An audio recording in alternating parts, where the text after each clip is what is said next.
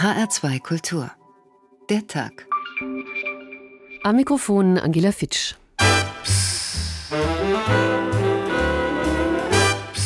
Die Aufdeckung eines brisanten Geheimpapiers sorgt weiter für Spannung. Es soll ein Geheimnis sein. Ich sage es dir allein. 16 Seiten lang ist das Geheimpapier aus dem amerikanischen Justizministerium, das im Juni 2012 die Senatoren im Geheimdienstausschuss streng vertraulich erhielten. Nun wird es sich zeigen, kannst du auch schweigen, ich bin gespannt. Entsprechende Geheimpapiere des deutschen Auswärtigen Amtes liegen dem britischen Telegraph vor. Es soll ein Geheimnis sein. Das wissen nur wir allein. Ein geheimes Memorandum der US-Regierung billigt das Hinrichten von Menschen ohne Gerichtsurteil. Nun wird es sich zeigen, kannst du auch schweigen, ich bin gespannt. Dass das Geheimpapier jetzt bekannt wird, ist kein Zufall. Am Donnerstag beginnt die Senatsanhörung des designierten neuen CIA-Chefs. Wann weihen wir die anderen ein? Noch lange nicht, noch lange nicht, noch lange nicht, noch lange nicht, noch lange, lange, lange nicht. In diesen Tagen wird man den Eindruck nicht los, dass einige Politiker vor allem mit der Frage beschäftigt sind, wie werde ich den Schlamassel los? Ob es die Energiewende, der Flughafen Berlin-Brandenburg oder Stuttgart 21 ist. Und es sind nur einige Beispiele, bei weitem nicht alle.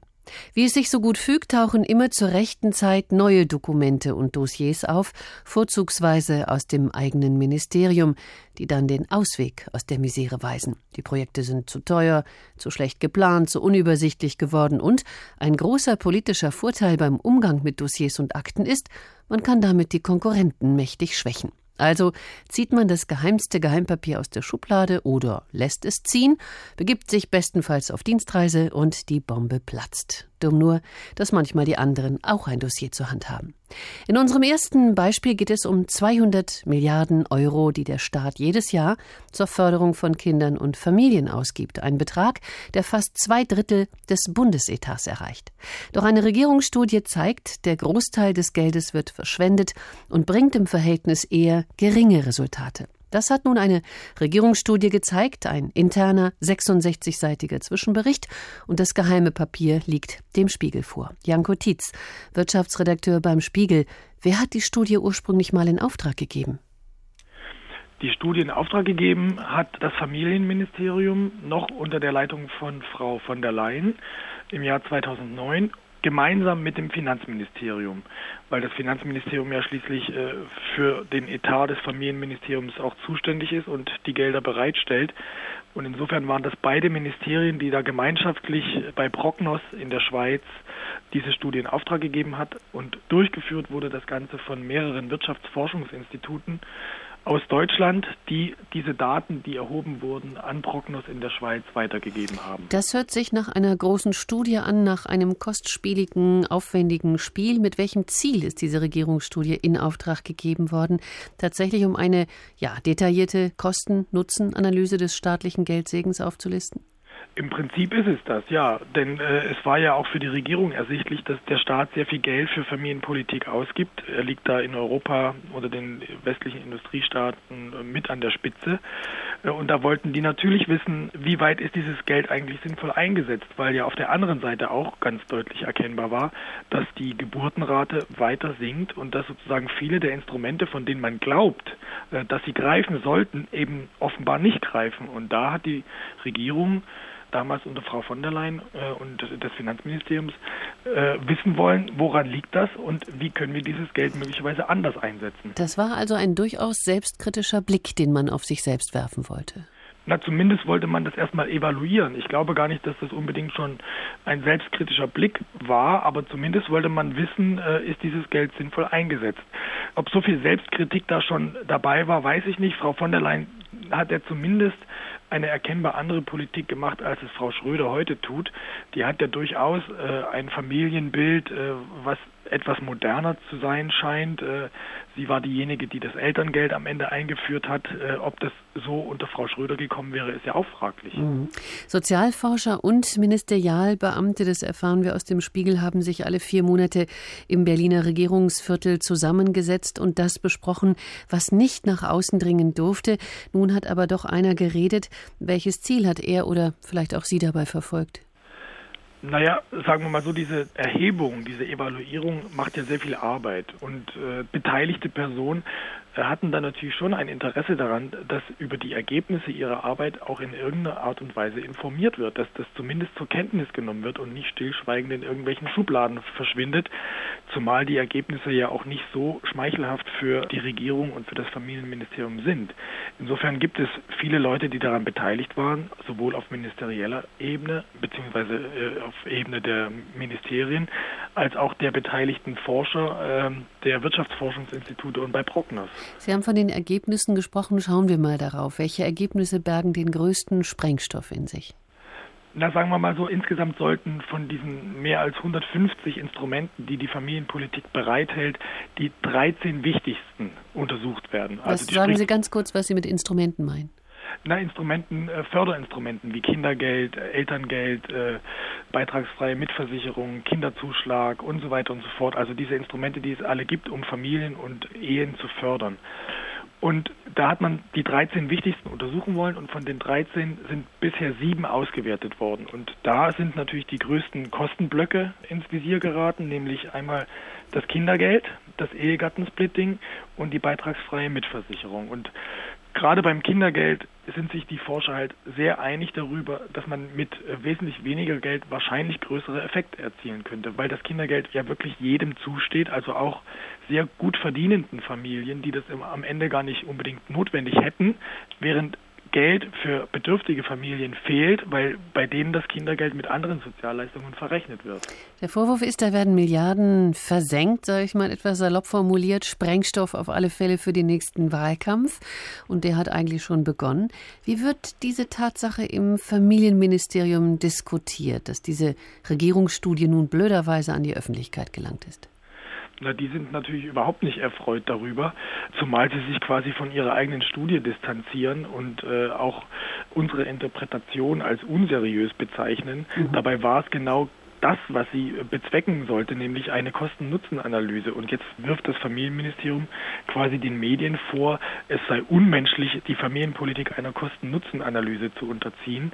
Insofern sind die natürlich sehr pikiert darüber und äh, stehen jetzt mächtig auch unter Druck. Obwohl die Kosten-Nutzen-Analyse, wie Sie schreiben und auch sagen, ja doch der Ursprung gewesen ist, äh, damit diese Studie überhaupt in Auftrag gegeben wurde. Eben, das ist ja diese, diese Doppelzüngigkeit auch des Familienministeriums. Und wer eine Studie in Auftrag gibt, der setzt ihr auch einen zeitlichen Rahmen. Was ist dafür veranschlagt worden? Wann sollte die veröffentlicht werden? Die sollte im Jahr 2013 veröffentlicht werden, als Gesamtstudie, also sprich mit allen 13 evaluierten Instrumenten. Sieben davon sind jetzt bereits fertig evaluiert und äh, diejenigen, die daran mitgearbeitet haben, wollten natürlich, dass dieser Zwischenbericht auch als Zwischenbericht öffentlich wird. Mhm. Und die Familienministerin wollte hingegen, dass die Gesamtstudie erst fertig werden soll. Und die haben natürlich jetzt versucht, diese Gesamtstudie oder die Fertigstellung der Gesamtstudie zu verzögern, indem neue Gutachten in Auftrag gegeben worden sind. Also es war erkennbar, obwohl 2013 angesetzt war, dass das Familienministerium kein Interesse daran hatte, dass das vor der Bundestagswahl noch fertiggestellt wird. Das heißt auch, soll die Milliardenflut nicht weiter versickern, wird die nächste Bundesregierung alles an Leistungen prüfen müssen, die da so ausgegeben werden. Das klingt nach einer radikalen Wende. Aber ist damit zu rechnen tatsächlich? Oder könnte man diese Studie vielleicht auf sang- und klanglos dann wieder zurück in die Schublade verschwinden lassen, woher sie kommt? Also das steht zu befürchten, dass genau das passiert. Denn Familienpolitik anzufassen und äh, sozusagen Instrumente der Familienpolitik anzufassen, würde einen ähnlichen Ruck bedeuten, wie es die Reformen des Arbeitsmarktes im Rahmen der Agenda 2010 bedeutet haben. Familienpolitik bedeutet in erster Linie auch besitzstandswahrende Politik.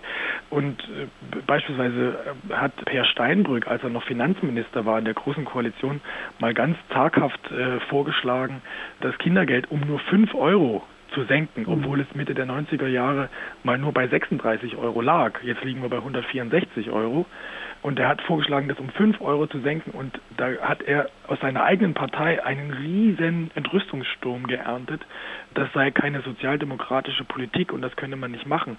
Und wenn alleine nur beim Kindergeld schon so ein Entrüstungssturm losgeht, kann man sich vorstellen, was es bedeutet, wenn man alle 150 Instrumente, 160 Instrumente irgendwie anfasst und auf den Prüfstand stellt. Also da gibt es so eine große Interessenlage innerhalb der Parteien, die jeweiligen Instrumente am Leben zu erhalten, dass das eine ähnlich riesige Aufgabe werden würde, wie es die Agenda 2010 war. Der 200 Milliarden Irrtum, das war Janko Tietz, Wirtschaftsredakteur beim Spiegel. Haben Sie vielen Dank. Ein weiteres Milliardengrab im Wahlkampf macht sich ebenfalls nicht ganz so gut. Das zeigt ein anderes Beispiel.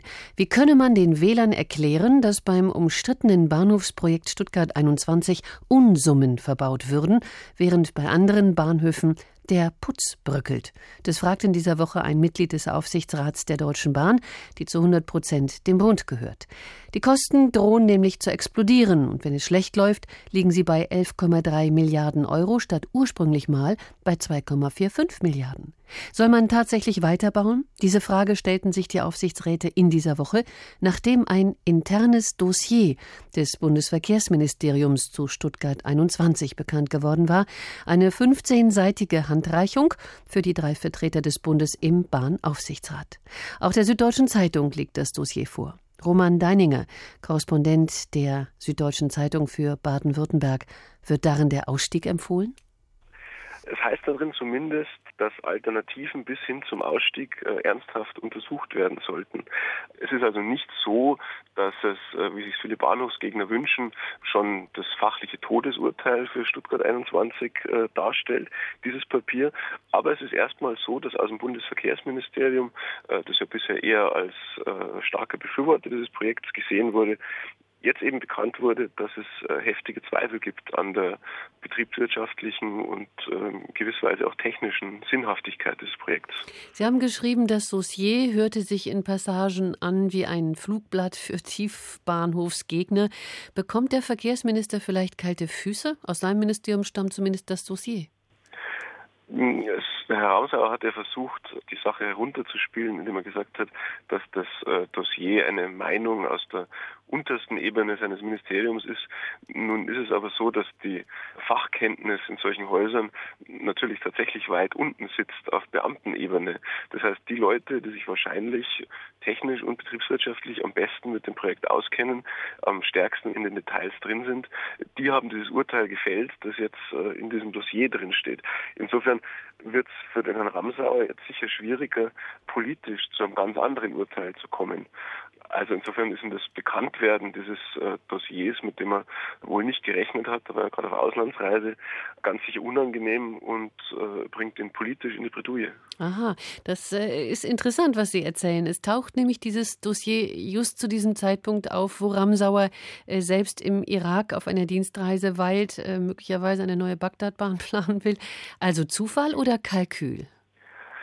Ob das tatsächlich mit der Auslandsreise des Ministers zu tun hatte, weiß ich nicht. Äh, kein Zufall ist es wahrscheinlich, dass das Dossier auftaucht, just am Tag bevor der Aufsichtsrat der Bahn zu einem Workshop zusammenkommt, bei dem der Vorstand der Bahn versucht, die Kostenexplosion bei Stuttgart 21 zu erklären.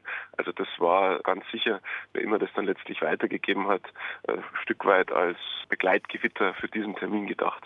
Es gibt noch weitere Akteure in diesem Spiel. Die Projektgegner von den Grünen haben sich erst einmal vornehm zurückgehalten. Sowohl der Stuttgarter Oberbürgermeister Fritz Kuhn als auch der baden-württembergische Ministerpräsident Winfried Kretschmann. Die haben es unterlassen, einen Ausstieg zu fordern. Was sind deren Motive? Motive? Die beiden können es sich leisten, auf diese Forderung nach einem Ausstieg zu verzichten, weil das ja andere für sie tun. Die Grünen in Baden-Württemberg sehen eine politisch potenziell offene Flanke, die Gefahr an Seriosität zu verlieren, wenn man jetzt zu sehr als Gegner dieses Projekts aus den Büschen kommt. Deswegen betont der Ministerpräsident Kretschmann immer, dass er sich an die Volksabstimmung halten will, bei der sich ja eine große Mehrheit der Baden-Württemberger für dieses Projekt ausgesprochen hat. Das wird er so lange durchhalten, bis andere Akteure, andere Projektpartner, etwa der Bund, äh, zu dem Schluss kommt, dass man äh, dieses Projekt vielleicht besser abbrechen sollte dann wäre Kretschmann nicht mal derjenige gewesen, der als erster den Arm gehoben hat, obwohl er seit 15 Jahren, seit es dieses Projekt gibt, als Gegner bekannt ist. Mhm. Also es ist gerade eine ganz günstige Situation für Kretschmann und Co. Könnte denn dieses Papier aber vielleicht auch dem Vorstand der Bahn an den Kragen gehen? Denn der hat ja offenbar so getan, als sei alles äh, im Lot, obwohl die Kosten explodieren sowohl für den Vorstand als auch für den Aufsichtsrat der Bahn kann es unangenehm werden. Für den Vorstand in dem Fall, wenn er, man muss gar nicht das, das schlimme Wort täuschen verwenden, aber wenn er nicht äh, vollständig oder nicht rechtzeitig die anderen Projektpartner, den Bund, das Land Baden-Württemberg, die Stadt Stuttgart über beispielsweise die Kostenexplosion äh, bei dem Projekt informiert hat. Wenn sich das so bestätigen sollte, äh, wenn sich das beweisen ließe, dann würde es für den Vorstand tatsächlich rechtlich gefährlich. Und was heißt das alles für Frau Merkel, die Stuttgart 21 ja stets äh, mit ihrem Namen verbunden hat und das Projekt immer durchdrücken wollte? Für Frau Merkel stellt sich wahrscheinlich aufs Neue die politische Frage, ob es opportun ist, besonders in einem Bundestagswahlkampfjahr, dieses Projekt zu befürworten. 2010, 2011, auch vor der Landtagswahl in Baden-Württemberg, hat es wohl für die richtige Strategie gehalten und hat Stuttgart 21 zum Test für die Zukunftsfähigkeit Deutschlands gemacht. Wenn sich der äh, Wind der öffentlichen Meinung jetzt dreht, ist es nicht gesagt, dass diese Strategie wieder Erfolg verspricht. Also ich glaube, dass äh, Frau Merkel und Herr Ramsauer einfach eine Abwägung der tatsächlichen Kosten des Projekts und der politischen Kosten eines möglichen Ausstiegs vornehmen müssen und sich dann entscheiden. Bleiben wir noch mal an dieser Stelle. Die Kontrolleure wollen ja jetzt in einer neuen Wirtschaftlichkeitsberechnung klären lassen, ob sich das Projekt noch lohnt. Das heißt, es wird tatsächlich und ernsthaft gerechnet, also in welchem Verhältnis die Mehrkosten zu den Ausstiegskosten stehen. Was könnte am Ende denn dabei herauskommen? Das ist äh, schwer darüber zu spekulieren, aber es wird auf jeden Fall dabei rauskommen, dass die Wirtschaftlichkeit sich in einem ganz, ganz engen Rahmen bewegt. Also am Anfang ist die Bahn davon ausgegangen, dass das Projekt nach der ersten Kostenrechnung ganz klar wirtschaftlich ist, dass es sich wirklich rentiert, dass das eine lohnende Investition ist. Jetzt wird schon aufgrund der bekannten Mehrkosten, die die Bahn bereits eingeräumt hat, sie haben im Dezember 1,1 Milliarden zusätzliche Kosten eingeräumt und dazu Risiken, schon auf Grundlage dessen ist die Wirtschaftlichkeit zusammengeschrumpft. Und wenn es jetzt nochmal 1,8 Milliarden Euro teurer wird, das ist so die Zahl, die im Raum steht, dann wird es knapp. Und egal, was die Rechnung ergibt, die Frage nach dem Ausstieg äh, oder nach dem Weitermachen kann nicht mehr so eindeutig und begeistert mit Ja beantwortet werden, wie das bisher getan wurde. Kostenfalle Stuttgart 21 und das interne Dossier, das an die Öffentlichkeit gelangte. Das waren Informationen von Roman Deininger von der Süddeutschen Zeitung. Macht, Intrigen und Blut, Staats- und Liebesaffären, all das gab das Material ab, aus dem Stefan Zweig sein Bildnis eines politischen Menschen zeichnete, das Bildnis vom Polizeiminister Joseph Fouché. Dieser Fouché beriet Robespierre und Napoleon, er missbrauchte Vertrauen, er erpresste und log für Frankreich natürlich. In der folgenden Szene ist Fouché von Napoleon als Minister gerade abgesetzt worden, er soll das Ministerium seinem Nachfolger übergeben und er verspricht, Ordnung in seinem Sinne zu schaffen. Fouché ist entschlossen, nicht mit gesenktem Haupt wegzugehen. Er will keinen faulen Frieden, keine gelassene Kapitulation. Offenen Widerstand zu leisten, so törig ist er freilich nicht, das liegt nicht in seiner Art. Nur ein Späßchen will er sich machen, ein kleines, witziges, munteres Späßchen, ein scharfes Späßchen für seine Nachfolger. Das kann nicht schwer zu erfinden sein, zumal wenn man es mit einem arglosen Tölpel zu tun hat.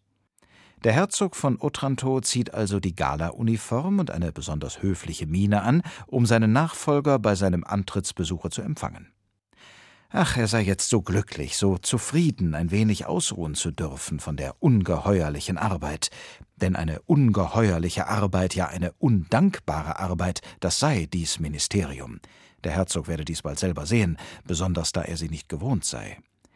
Immerhin, er würde ihm gern gefällig sein, indem er das ein wenig ungeordnete Ministerium, die Entlassung habe ihn ja ziemlich unvorbereitet getroffen, rasch in gute Ordnung bringe. Freilich, das erfordere ein paar Tage Zeit, aber wenn der Herzog von Rovigo einverstanden sei, so wolle er Fouché gern diese kleine Mühe noch auf sich nehmen. Wie schade, dass man das Gesicht Joseph Fouchés nicht sehen und nicht zeichnen konnte in dem Augenblick, da sich die Tür hinter seinem geprellten Nachfolger schloss. Dummkopf. Glaubst du wirklich, ich werde dir noch Ordnung machen und die letzten Geheimnisse, die ich in zehn Jahren mühsamer Arbeit zusammengestückelt, für deine plumpen Flossen in geordneten Mappen übersichtlich und handlich hinlegen? Bildnis eines politischen Menschen. Wir hören noch von Joseph Fouché. H2 Kultur der Tag, das Dossier oder die Bombe in der Schublade. Mit einem Dossier kann man Politik machen, den Konkurrenten schwächen, ein Projekt zum Scheitern bringen oder massiv in den Wahlkampf eingreifen, den Wahlkämpfer zermürben, sodass der am Ende fix und fertig ist. Der Fall Jürgen Rüttgers CDU war ein solcher oder besser das digitale Dossier Wir in NRW. Dieser Blog verbreitete 2010 eine Enthüllung nach der anderen über Landesvater Rüttgers, der irgendwann als käuflicher, machthungriger Politiker dastand und schließlich in Frührente geschickt wurde, nachdem SPD und Grüne einen denkbar knappen Wahlsieg davongetragen hatten. Die ganze Geschichte erzählt uns Klaus Schäffer. Eigentlich war die Landtagswahl 2010 nur eine Formsache, dachte jedenfalls Ministerpräsident Jürgen Rüttgers. Der CDU-Politiker, der strategisch sein Image als Johannes Rau der Union aufgebaut hatte, glaubte tatsächlich, auch die klassische Klientel der Sozialdemokraten auf seine Seite gezogen zu haben. Der Vorsitzende der Arbeiterpartei in Nordrhein-Westfalen bin ich. Seine Herausforderin nahm er lange Zeit nicht weiter ernst. Weiterhin viel Glück in der Opposition, Frau Wer derart von sich selbst überzeugt ist, macht Fehler. So wie Rüttgers im September 2009 in Duisburg. Es ist Kommunalwahlkampf. Und es geht noch einmal um den Wegzug des Handyherstellers Nokia aus Bochum nach Rumänien. Weil im Unterschied zu den Arbeitnehmern hier am Ruhrgebiet kommen die in Rumänien eben nicht morgens sieben zur ersten Schicht und bleiben bis zum Schluss da, sondern sie kommen und gehen, wann sie wollen und wissen nicht, was sie tun. Was der Ministerpräsident da noch nicht weiß, es ist der Anfang vom Ende. Ein Kamerateam der SPD hatte den Auftritt mitgeschnitten und verbreitete ihn im Internet. Hannelore Kraft erkannte und nutzte die Gelegenheit. Stellen Sie sich bitte nie wieder in einer Reihe mit Johannes Rau. Johannes Rau, meine Damen und Herren, stand für Versöhnen statt Spalten. Sie stehen für Verhöhnen und Spalten. Fortan stolperten Jürgen Rüttgers und seine Partei von einer Affäre in die nächste. Das Ungewöhnliche aber war, weder die Opposition noch findige Journalisten mussten tiefschürfende Recherchen anstellen. Die Informationen wurden frei ausgeliefert, aus der CDU heraus. Da wurden Dokumente und E-Mails kolportiert, aus denen hervorging, dass Partei und Rüttgers Staatskanzlei Herausforderin Hannelore Kraft bei jedem öffentlichen Auftritt filmen ließen. Immer auf der Suche nach Äußerungen, die eine mögliche Zusammenarbeit der SPD mit der Linken belegen konnten. In einer Mail eines engen Rüttgers-Mitarbeiters hieß es, die Alte, gemeint war Hannelore Kraft, müsse immer auf die Omme bekommen. Dann tauchten Briefe eines CDU-Kreisverbands auf, in denen sich darüber beklagt wurde, dass die damalige Landtagspräsidentin seit Jahren keine Mitgliedsbeiträge zahlte. Und dann der Höhepunkt, die sogenannte Sponsorenaffäre. Per Brief hatte die Landesgeschäftsstelle der CDU zahlungskräftigen Interessenten exklusive Treffen mit ihrem Vorsitzenden, Ministerpräsident Jürgen Rüttgers, angeboten, für bis zu 6000 Euro. Der bestritt. Ein Ministerpräsident von Nordrhein-Westfalen ist nicht käuflich. Das galt für Johannes Rau, das galt für Wolfgang Clement, das galt für Peer Steinbrück und das gilt auch für mich. Tatsächlich konnte nicht nachgewiesen werden, dass es solche bezahlten Gespräche gegeben hat. Das böse Wortspiel vom mietbaren Ministerpräsidenten Rent Rüttgers blieb aber in der Welt. Viele dieser Dokumente wurden zunächst im Internet veröffentlicht im Blog Wir in NRW, in dem die meisten Autoren unter Pseudonym schrieben. Unter Klarnamen trat nur der ehemalige Zeitungsjournalist Alphonse Pieper auf. Wir haben glänzende Kontakte in alle Parteien und wir bekommen über bestimmte Informanten dann eben Informationen mündlicher wie schriftlicher Art. Meistens sind es Papiere, es können auch E-Mails sein. Die spielt man uns zu und wir veröffentlichen die. Die CDU setzte alle Hebel in Bewegung, um den Maulwurf in den eigenen Reihen zu enttarnen. Vergeblich. Auch der immer wieder geäußerte Verdacht, der Block werde heimlich von der SPD gesteuert, ließ sich nie belegen. Wahrscheinlicher ist, dass interne CDU-Gründe eine große Rolle gespielt haben. Denn Jürgen Rüttgers hatte nach seinem Wahlsieg 2005 nur noch auf einige wenige Vertraute gesetzt und langjährige Mitarbeiter eiskalt abserviert. Und die hatten fortan nur noch ein Ziel Rache. Die gelang am 9. Mai 2010. Bis heute hält sich das Gerücht, dass dieser Wahlsonntag bei so einigen NRW-CDU-Lern als Tag der Befreiung gefeiert wurde. So kann es einem gehen. Einen ähnlichen Befreiungsschlag unternahm die CSU in Bayern, der Kultusministerin Monika Hohlmeier 2005 das Amt kostete. Sie selbst war in eine Affäre verstrickt, bei der Parteimitglieder sie als Dirigentin einer ganzen Operation um gefälschte Aufnahmeanträge und gekaufte Mitglieder ausmachte. Und als die Luft für Hohlmeier immer dünner wurde, knallte sie einen Schnellhefter auf den Tisch und drohte, gegen jeden von euch gibt es was. Sie hatte Material gesammelt, ein Dossier zusammengestellt, um es gegen die eigenen Parteimitglieder zu verwerten. Beim Wort Dossier hat die CSU schon immer zusammengezuckt. Das Dossier scheint die Waffe der Bayern zu sein, meint Rudolf Erhard. Feind, Todfeind, Parteifreund. Bei der CSU haben das schon einige am eigenen Leib erfahren. Mehr noch, die Christsozialen stärkten vor mehr als 50 Jahren ihre Macht im Freistaat Bayern nicht zuletzt durch einen Meineid. Fritz Zimmermann, der spätere Bundesinnenminister, war da beteiligt und natürlich spielten schon damals Dossiers eine Rolle. Ende der 50er Jahre hießen sie noch Geheimpapiere. Doch der Inhalt bleibt der gleiche und auch das Ziel, politische Konkurrenten zu diskreditieren oder zu vernichten. Damals traf es die Bayernpartei, die im gleichen konservativen Lager wie die CSU um Stimmen kämpfte. Ein Spielbankendossier mit ein paar Schmiergeldandeutungen und ein in späteren Jahren mit Umnachtung wegen Unterzuckers entschuldigter Meineid des CSU-Mannes Zimmermann genügten, um den damaligen bayerischen Landwirtschaftsminister Baumgartner samt seiner Bayernpartei von der politischen Bildfläche zu fegen. In den Blütezeiten des allmächtigen Franz Josef Strauß herrschte Ruhe an der Dossierfront in Bayern. Über Strauß waren öffentlich so viele Geschichten im Umlauf von Weibern, Spätzeln und lukrativen Privatgeschäften, dass es keines Dossiers bedurfte.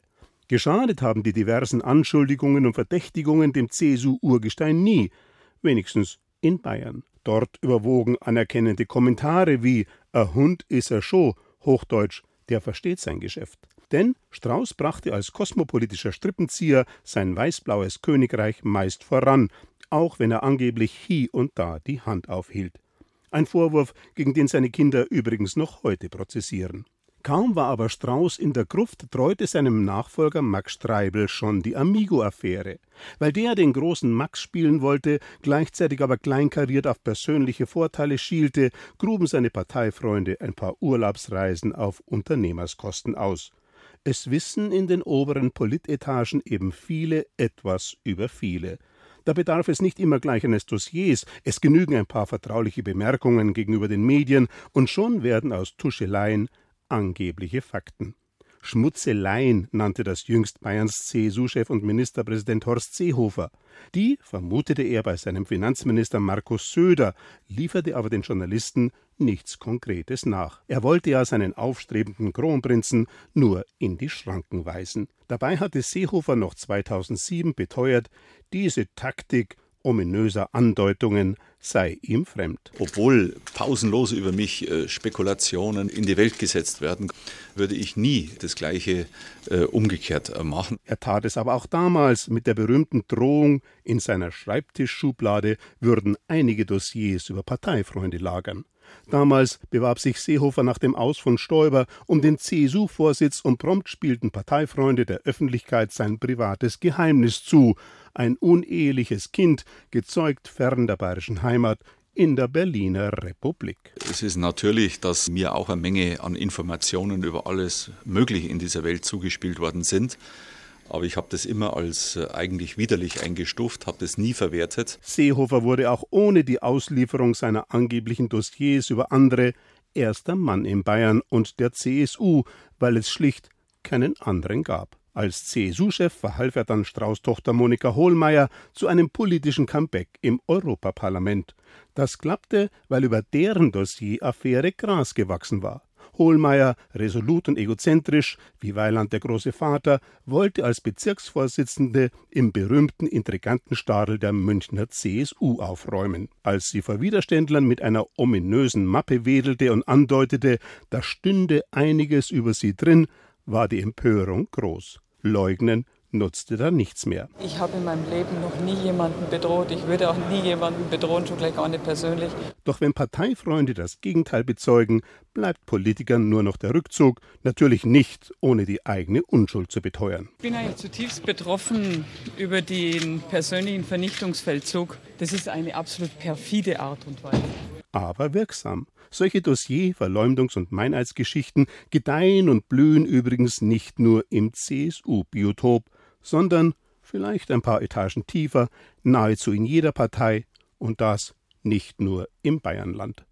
Vom bayerischen Klein-Klein zur ausführlichen Opposition Research, die Beobachtung des Gegners, die zu jeder amerikanischen Wahlkampagne dazugehört. Das heißt, das Team des Kandidaten und außenstehende Unterstützergruppen versuchen, so viel Schmutz wie möglich über den oder die Rivalen zusammenzutragen. Besonders clevere lassen das erste Dossier über sich selbst anfertigen, um auf jeden möglichen Angriff des Rivalen vorbereitet zu sein. Sabine Müller aus Washington berichtet. In den USA gehören sie zum Wahlkampf dazu, wie das ausgiebige Spendensammeln oder schwülstig patriotische Wahlkampfreden, Dossiers über die Rivalen. Jedes Wahlkampfteam legt dicke Ordner an mit allen Informationen über den politischen Gegner, die es kriegen kann. Jedes Detail des Rivalenlebens wird ausgeleuchtet, politisch wie privat. Finanzielle Situation, eventuelle Gesundheitsprobleme, mögliche Affären, bisher verborgene politische Skandale und natürlich Votes and Quotes, das bisherige Abstimmungsverhalten des Politikers und brisante Zitate, die Munition für Angriffe sein könnten. Es ist eine Jagd nach Informationen, sagt James Carter, ein sogenannter Opposition Researcher dem Fernsehsender PBS. Oppositionsrecherche ist ein echtes Geschäftsfeld in den USA. Unternehmen werben offensiv für ihre Dienste. And what we try to do is find what we call hits.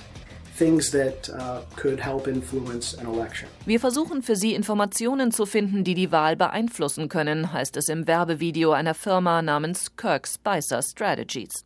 Oppositionsrecherche, das ist natürlich nur ein Euphemismus für Schmutziges über den Gegner herausfinden. Denn darum geht es, zu wissen, wo der Rivale angreifbar ist. In den großen, hart umkämpften Rennen gibt es nie nur ein Kandidatendossier, sondern ganz viele.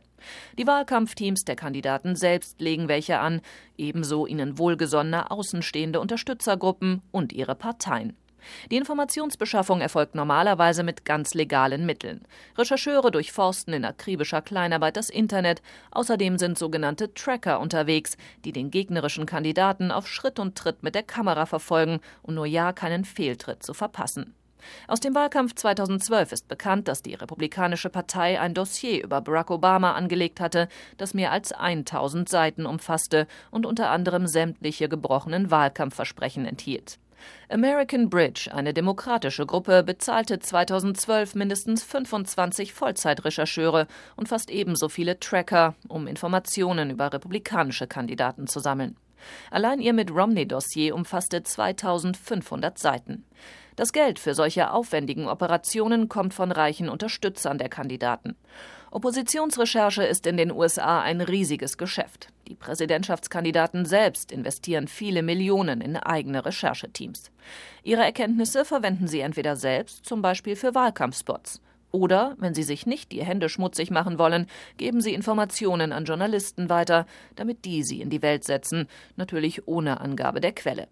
Kandidaten, die genug Geld haben und schlau sind, lassen übrigens zuallererst ein Dossier über sich selbst erstellen. To know how your opponent is likely to attack you, so you can Dann wissen sie, welche Angriffspunkte der Gegner hat und können schon mal Gegenstrategien ausarbeiten, erzählt der frühere Oppo-Researcher Dave Camerly. Im Wahlkampf 1992 etwa gab Bill Clintons Wahlkampfteam mehr als 100.000 Dollar für einen Privatdetektiv aus, der intensiv über die angeblichen Frauengeschichten Clintons recherchierte und mehr als zwei Dutzend Frauen nachforschte. Eine Investition, die sich lohnte, Clinton konterte alle Angriffe auf diesem heiklen Gebiet und gewann die Wahl. Ganz schön clever, dieser Clinton. Die Dirty Tricks der amerikanischen Wahlkämpfer. Mit welchen Tricks Joseph Fouché arbeitete beim Vernichten wichtiger Dossiers, das erzählt Stefan Zweig in seinem Bildnis eines politischen Menschen. Sofort beginnt ein tolles Treiben. Ein vertrauter Freund ist bestellt, ihm zu helfen. Sorgfältig wird die Tür zum Kabinett verriegelt, und nun werden alle wichtigen und geheimen Papiere hastig aus den Dossiers gerissen. Alle, die ihm einst noch als Waffen dienen können, die anklägerischen und verräterischen, nimmt sich Joseph Fouché zu privater Verwendung mit. Die anderen werden rücksichtslos verbrannt. Wozu braucht Herr Savary zu wissen, wer in dem vornehmen Viertel des Faubourg Saint-Germain, wer in der Armee, wer bei Hof Spitzeldienste leistet? Es könnte ihm die Arbeit zu leicht machen. Also ins Feuer mit den Listen. Nur die Namen der ganz wertlosen Zubringer und Angeber, der Hausmeister und Huren, von denen er ohnehin nichts Wichtiges erfährt, die mag er behalten. Blitzschnell leeren sich die Kartone. Die kostbaren Verzeichnisse mit den Namen der auswärtigen Royalisten, der Geheimkorrespondenten verschwinden. Künstlich wird überall Unordnung erzeugt, die Registratur zerstört, Akten werden mit falschen Nummern versehen, die Chiffren umgestellt und gleichzeitig die wichtigsten Angestellten des zukünftigen Ministers als Spione in geheimen Dienst genommen, damit sie dem ehemaligen und wirklichen Herrn geheim weiterberichten. Schraube um Schraube lockert und bricht Fouché heraus aus der riesigen Maschinerie, damit das Zahnwerk nicht mehr ineinandergreife und der Umschwung in den Händen des ahnungslosen Erben vollkommen stockt.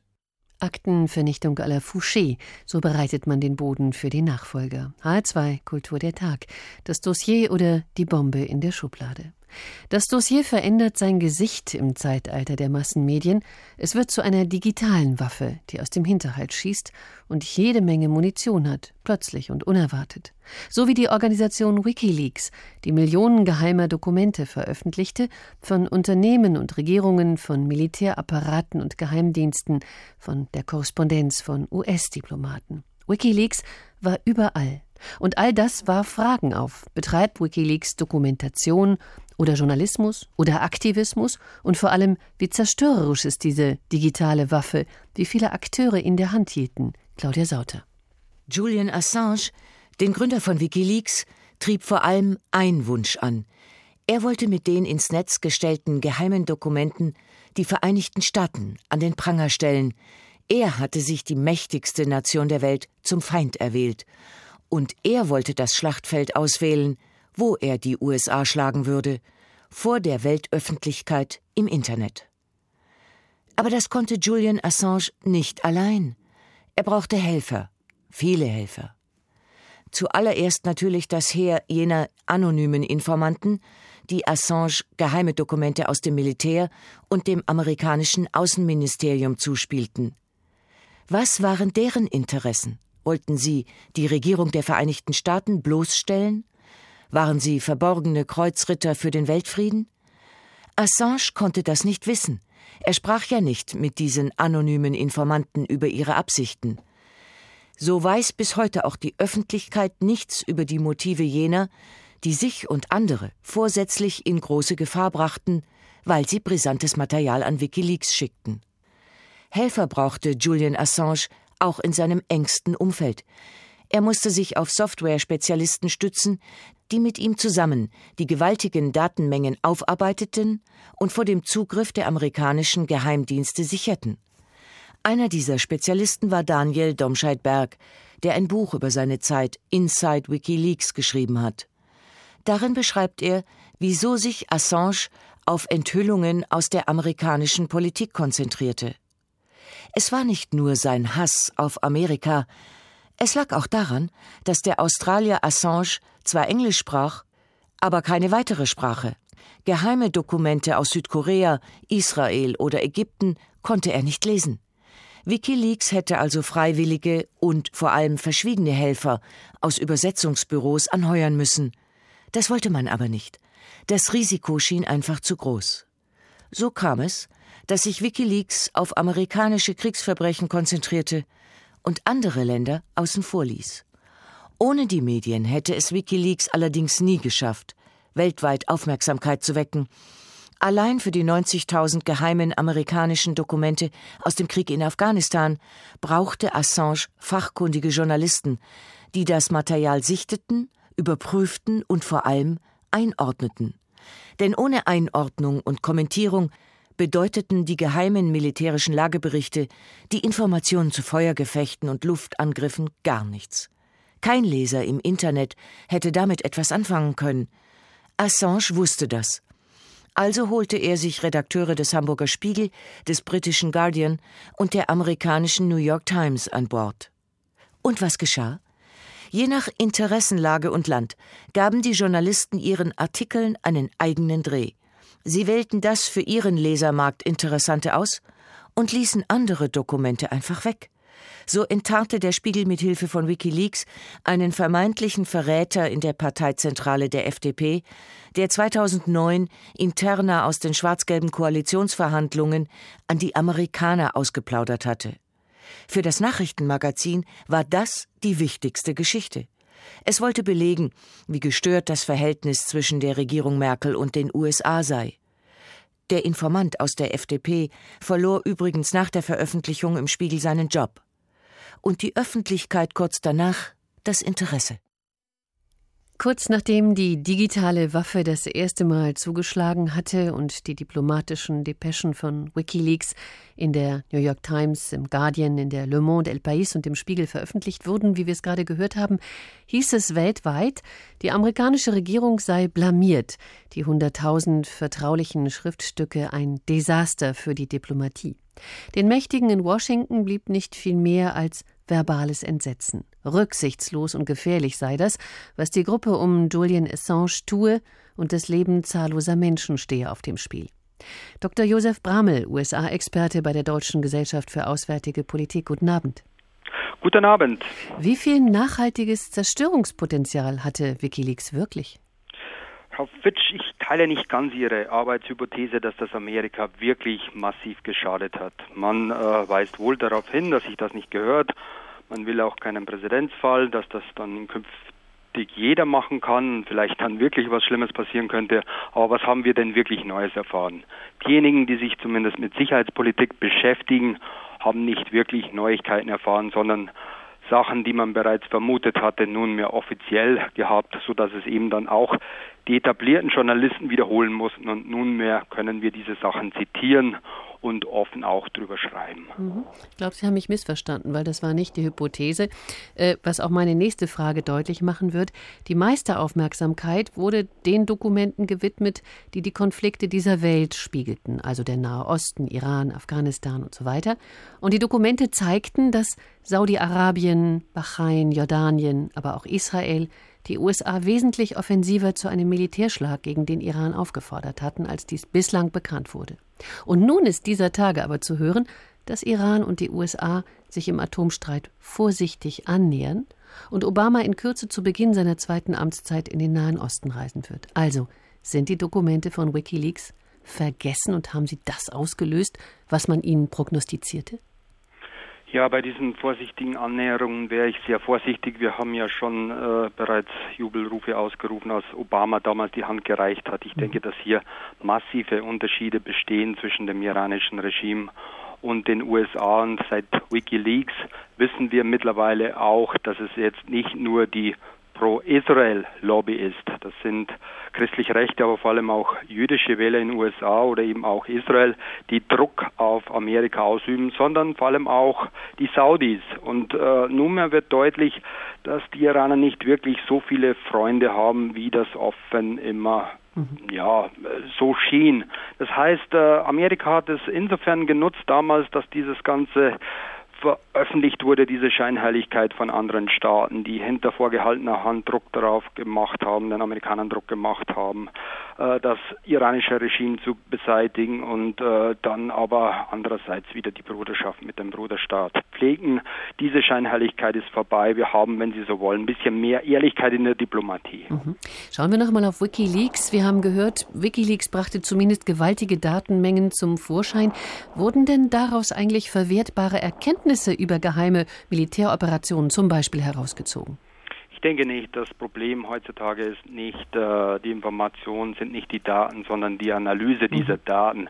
Connecting the dots, das wissen wir ja seit 9-11. Es gab Leute, die wussten, dass ja äh, Studenten äh, fliegen lernen wollen, ohne zu landen. Und äh, man meinte auch vielleicht, dass das World Trade Center nicht mehr so sicher sei, dass man diese zwei Sachen zusammendenkt. Dazu waren die Sicherheitsdienste nicht in der Lage. Dieses Connecting the Dots hat früher gefehlt und das fehlt heutzutage auch ein bisschen. Ich denke, dass wir vieles wissen, sehr vieles wissen, auch über diese Drohnenbasen der USA. Mittlerweile sehr viel wissen, aber wenn ich mir die Tageszeitungen, zumal die Deutschen ansehe, dann äh, wird daraus nicht wirklich analysiert und werden daraus nicht wirklich Schlüsse gezogen. Wer die heutigen Tageszeitungen liest, meint, Amerika zögert sich aus dem Namen Mittleren Osten zurück, weil es glückselig vor lauter Öl, vor lauter Fracking sei. Dieser Mist wird von der einen bis zur anderen Tageszeitung wiederholt. Selbst Nein. Nachrichtendienste wiederholen das, aber ich denke, das hat nichts mit Analyse zu tun der Fakten, die wir bereits wissen. Dann versuchen wir nochmal eine Analyse einer Meldung, die heute zu lesen war. Es ist zu hören, dass Präsident Obama dem Kongress überraschend geheime Dokumente zu den umstrittenen Drohnenangriffen auf US-Bürger im Ausland zur Verfügung stellen will. Wie ist das zu verstehen? Ja, Obama hat jetzt endlich äh, das äh, zu beantworten, worauf man schon länger hätte warten können, dass nämlich der Kongress die Exekutive zu kontrollieren versucht. Das kann er immer bei Nominierungsverfahren. Er muss ja einen neuen CIA-Direktor nominieren und jetzt kann der Kongress zumindest Informationen einfordern. Es ist ja ein Problem, dass eine politische Gewalt wie der Kongress nicht mal weiß, äh, wer welche Listen verwaltet, auf denen dann Namen stehen, die gezielt getötet werden sollen. Je nach Opportunität gibt es eine Liste beim CIA und eine andere beim Militär und der Kongress ist außen vor. Das dürfte nach der amerikanischen mhm. Verfassung nicht so sein. Und die Abgeordneten, vor allem die Senatoren, kommen jetzt wieder ihrer Kontrollpflicht nach. Josef Bramel, USA-Experte bei der Deutschen Gesellschaft für Auswärtige Politik und Autor des Buches Der amerikanische Patient, was der drohende Kollaps der USA für die Welt bedeutet, erschienen im Siedler Verlag. Ich danke Ihnen für das Gespräch. Wenn Daten in der Welt des Internets sind, dann wird es schwierig bis unmöglich, sie wieder zu entfernen. Sie hinterlassen Spuren ein Leben lang. In der Welt des Joseph Fouché, im Frankreich des 18. und 19. Jahrhunderts, werden die geheimen Dokumente einfach verfeuert. Wie die Russen ihre heilige Stadt Moskau vor Napoleon verbrennen, damit er dort kein behagliches Quartier finde, so zerstört und unterminiert Fouché sein eigenes geliebtes Lebenswerk. Vier Tage, vier Nächte raucht der Kamin. Vier Tage und vier Nächte dauert diese Teufelsarbeit.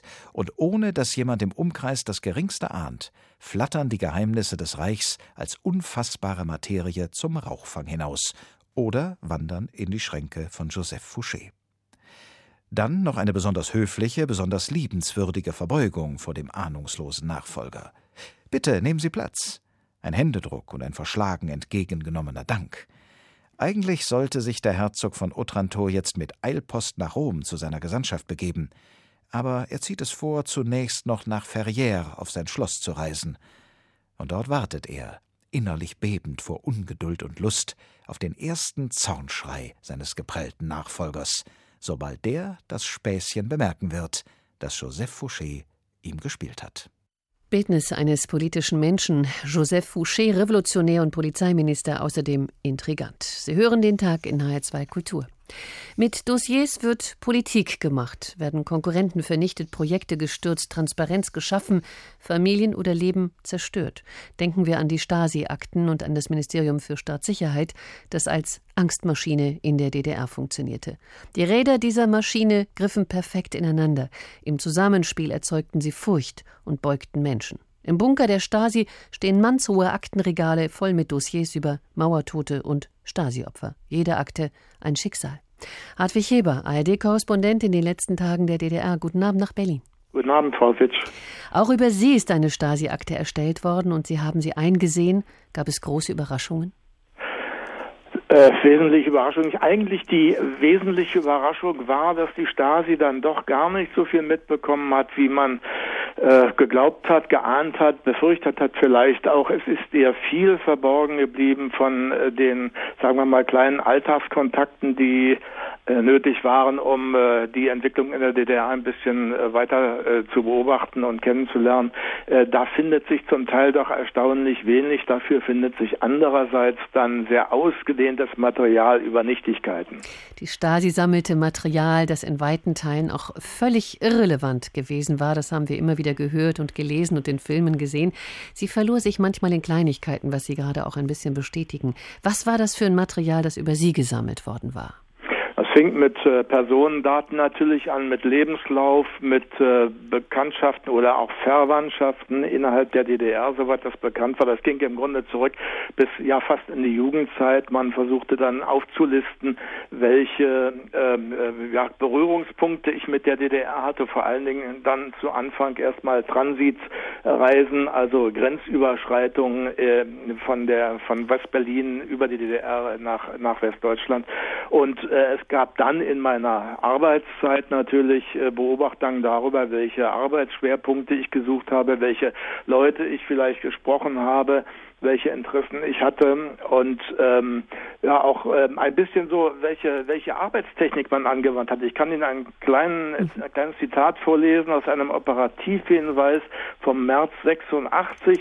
Da steht dann über mich drin, gesichert wurde bekannt, dass der Heber im Umgang mit DDR-Journalisten und Personen aus wirtschaftsleitenden Organen folgende Umgangsform hat.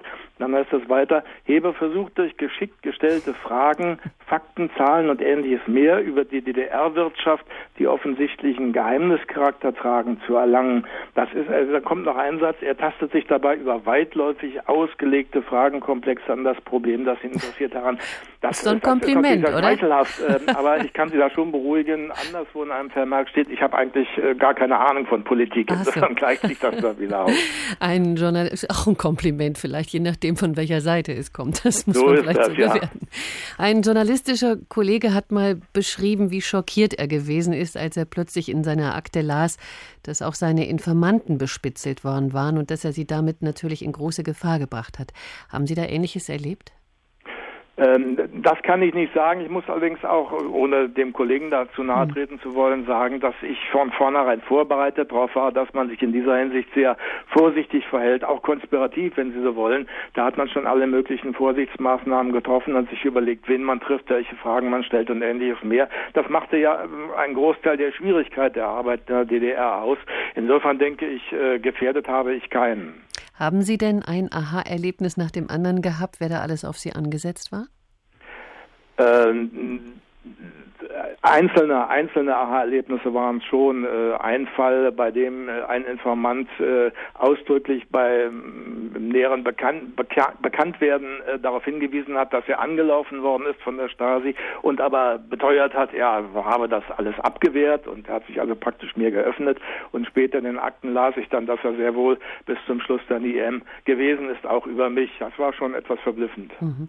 Und was ist das insgesamt für ein Gefühl? Ein geheimes Dossier, von dessen Existenz man zumindest lange nichts wusste, es vielleicht geahnt hat, wie Sie sagen, über sich selbst dann einzusehen?